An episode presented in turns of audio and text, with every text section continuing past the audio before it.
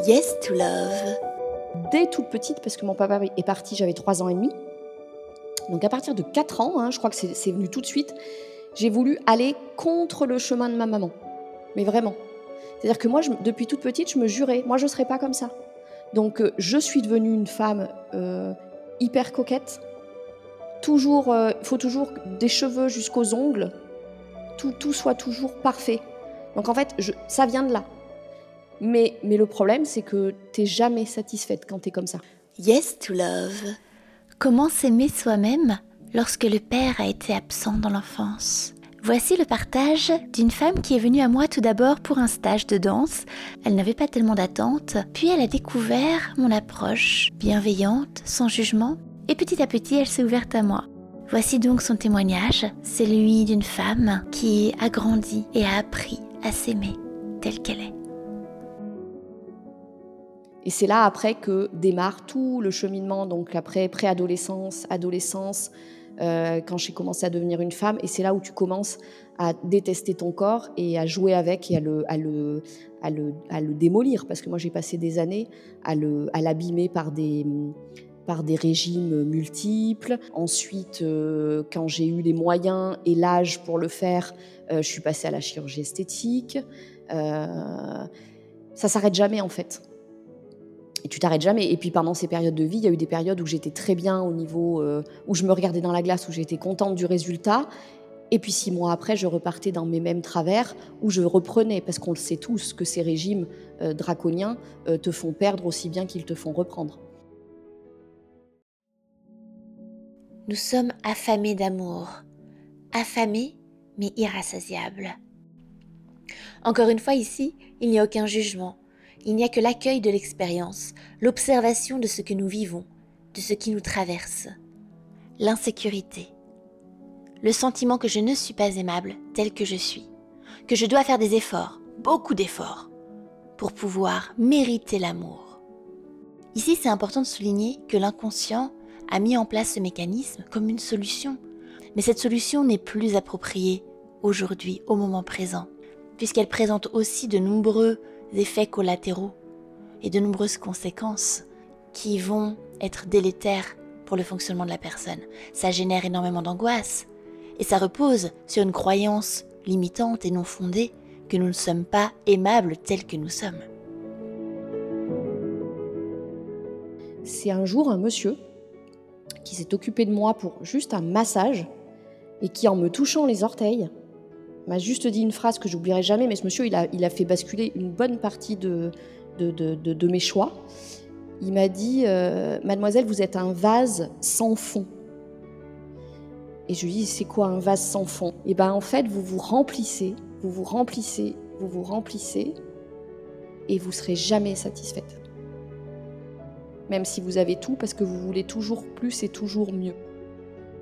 Alors ça te permet de faire des grandes choses dans ta vie, parce que tu fais tout, tu pousses plein de portes parce que tu es pleine d'ambition, mais tu te rends compte que même si tu atteins tes objectifs, ça va jamais.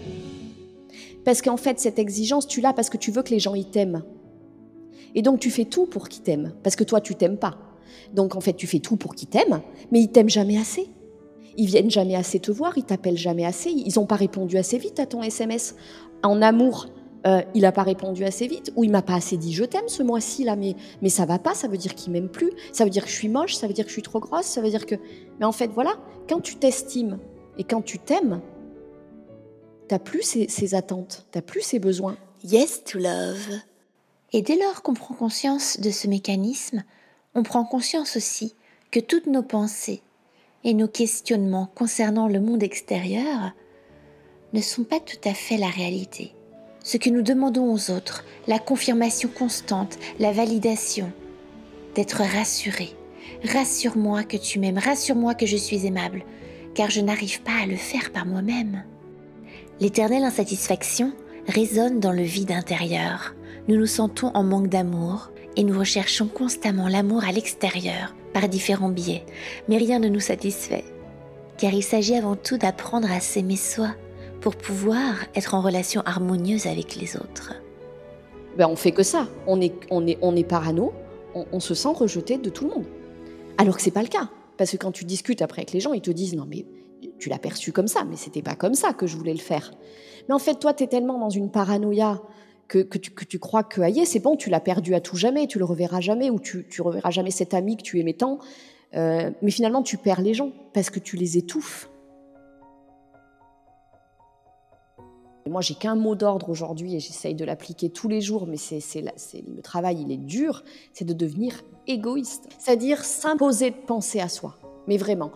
Tu vas se dire, là tout de suite, tu parles à ta famille ou tu parles, j'en sais rien, à toi-même. Là tout de suite, vous savez quoi? Je vais prendre une heure et je vais prendre un bain. Je pense à moi. Et pendant cette heure-là, je vais pas faire les devoirs, je vais pas te parler de je sais pas quoi, et je ne vais pas faire à manger. Je descends, je prends mon bain, et cette heure-là, elle est que pour moi. Et c'est de l'égoïsme bien placé, hein Lorsque tu dis oui à quelqu'un, pour lui rendre un service par exemple, fais attention de ne pas être en train de te dire non à toi. Et il n'y a au contraire rien d'égoïste à dire j'ai besoin de prendre soin de moi, comme cela je serai en mesure plus tard de pouvoir partager avec d'autres.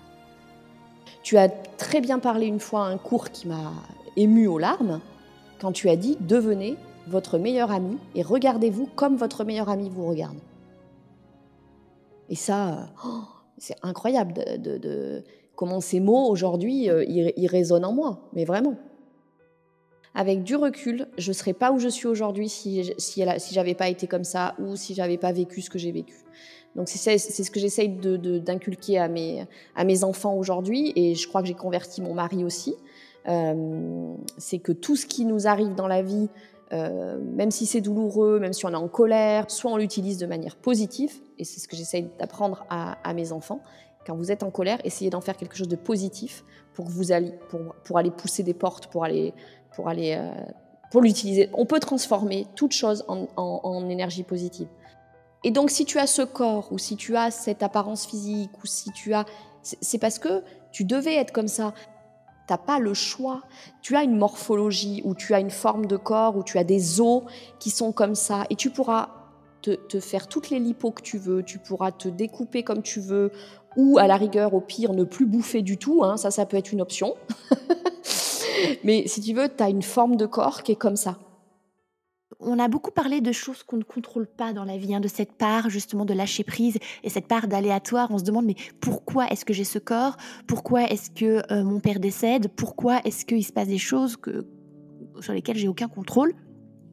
Et en même temps, je pense que c'est finalement ça notre euh, l'être humain, ce qu'il a à, vivre dans sa vie, c'est qu'en tant qu'enfant, on est innocent et tout ce qui nous arrive, euh, on on, l'encaisse en fait. Parce que finalement, notre rôle d'adulte, c'est de revenir sur l'enfance et de faire la paix petit à petit, chaque jour après jour, un pas après l'autre, sur nos blessures. Et on a tous à faire la paix avec ce qui s'est passé euh, dans notre enfance. Et que peut-être que si on formait les gens au, deuil, à la séparation, qu'on aidait les enfants euh, qui perdent un de leurs parents. Moi, tu vois, aujourd'hui, j'aimerais, euh, j'aimerais aider justement des petits qui, perdent un de leurs parents. Parce que je pense que si on n'attaque pas des tout petits, ils vont encore faire comme nous, ils vont perdre 20 ans de leur vie. Moi, je leur dirais, perdez pas de temps, parce que ça, va, ça file trop vite. Yes to love. Le, le fait qu'on mérite d'être aimé, je pense que c'est vraiment ça avant toute chose. Je mérite d'être aimé, moi, unique que je suis, personne singulière. Euh, je mérite tout l'amour du monde, je mérite le meilleur, et je n'ai rien à faire pour ça. Je mérite parce que je suis une créature vivante, comme toutes les créatures vivantes de ce monde, et au même titre que n'importe quelle autre créature vivante, je mérite, je suis aimable.